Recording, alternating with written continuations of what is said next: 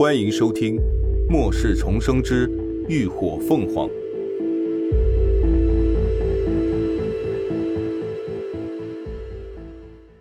第一百九十六集。行动。简单解决了晚饭后，荣景言他们又召集了几个队长，一起商量明天的行动。秦志远也去了，林鸾不想参与，便到后头的寝室去照顾高迪。此时高迪依旧还未苏醒，但小脸上已经基本恢复了血色，体内的异能也在慢慢变得充盈，应该是无大碍了。林鸾又给他喂了些灵泉水，还拧干了热毛巾给他擦了脸、洗了手。看着他眯着眼睛、安静乖巧的模样，林鸾心里不由得柔软一片，忍不住伸手扶上他毛茸茸的小脑袋。小弟，谢谢你。他微微笑着，轻声道谢，谢他全心全意的信任，谢他无时无刻的守护。谁能想到，当初他一时心软救了他，然而得到的回馈却远比他所付出的要多得多。不多时，门外就传来了敲门声，紧接着徐成光开门走了进来。师妹，这是你要的实验室平面图。他说着，将手里的图纸递了过来。林鸾伸手接过，边翻看边问道：“这图哪里来的？准确吗？”是在研究所的保险柜里翻出来的，徐成光道：“大师兄去勘察过，说是基本一致。”林鸾点了点头。如果是连峰亲自出马，那应该不会错的。哦，对了，师妹，等着这次行动结束，你们是不是就和我们一起回黄药了？徐成光又开口问道：“不，暂时应该没那么快。”林鸾将目光从图纸上移开。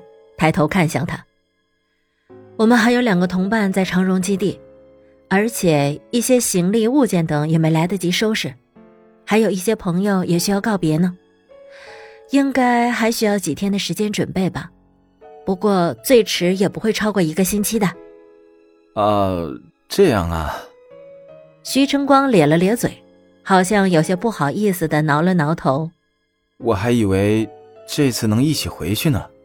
林鸾见他那模样，不由得勾起了唇，语气揶揄道：“哼，怎么，你这是舍不得我，还是舍不得谁呀？”“啊，当，当然是舍不得你们啊。”徐成光顿时目光游离，面露微色，局促的模样像是被抓了包的小孩，引得林鸾笑意越发的盈然。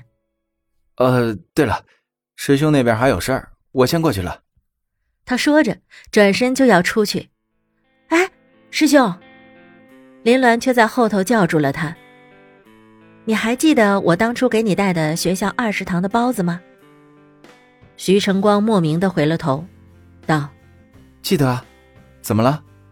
林鸾说：“要是有时间的话，条件也允许的话，你可以自己学着做做。”只要你能把那包子做出来，我师嫂应该就有着落了。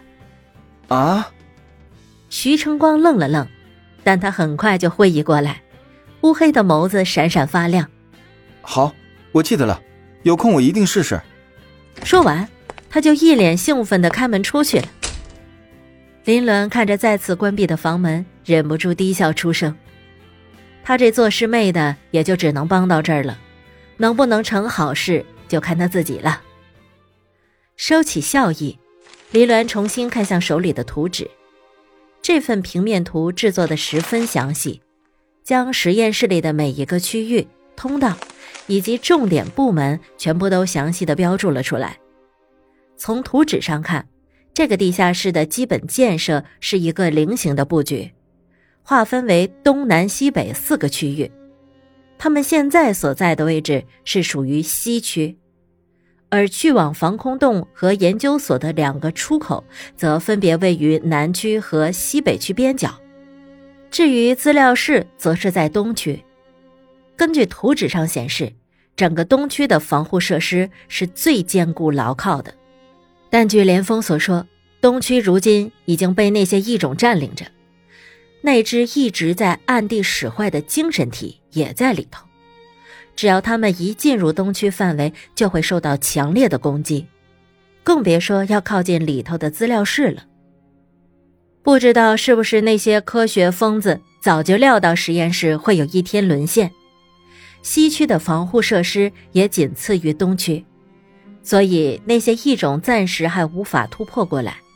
他们待在这里还算是安全的。林鸾一边看着平面图。一边在心里思考着可行性的路线。那些异种其实并不难对付，他拼不过还可以躲。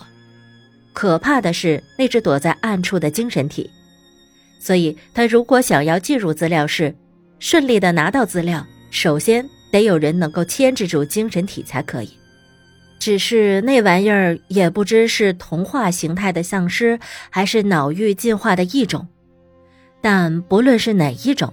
等级肯定已经达到了五阶以上，像这类型的精神攻击，也只有精神系异能者才能对付。想到这里，林鸾不由将视线移向床上躺着的小人儿，也不知道以高迪目前四阶的精神异能，能不能牵制住五级的精神体。第二天，众人起了个大早，简单吃了干粮后，便开始整装。准备行动了。此刻，每个人的心情都不太轻松，毕竟他们都见识过那些异种的厉害，想要突破他们的防线，最终拿到研究资料，那等待他们的绝对是一场恶战。按照连峰和荣锦言他们昨晚的商量，今天将从北侧绕到东区，虽然绕路。但这一片多是生活区和储物区，所以异种也相对较少些，能够顺利的进入到东区当中。这一次的行动，双方一共只缺了四十二个人，除了涅槃小队的七个人全部都参加之外，其他两方都有人中途退出了。高迪是在后半夜就清醒了，人已经无碍。但知道他也同去时，贾一再一次忍不住多嘴，让他别去送死，免得拖累别人。结果自然又被乐乐一通，连讽带嘲的怼了回去。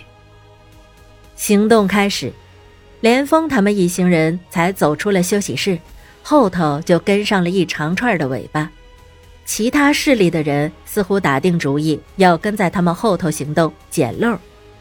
但很快就因为吴一浩更改了密码门的权限，而全部都被挡在了金属大门外，顿时气得当场骂娘。按照计划好的路线，众人一路疾行，中途遇到了一只蜥蜴人攻击，也在齐心协力之下有惊无险的解决了。他们很快便来到了东区区域。透过一扇窗户，能够清楚的看到里头的通道正游荡着五六只蜥蜴人。感谢您的收听，下集更精彩。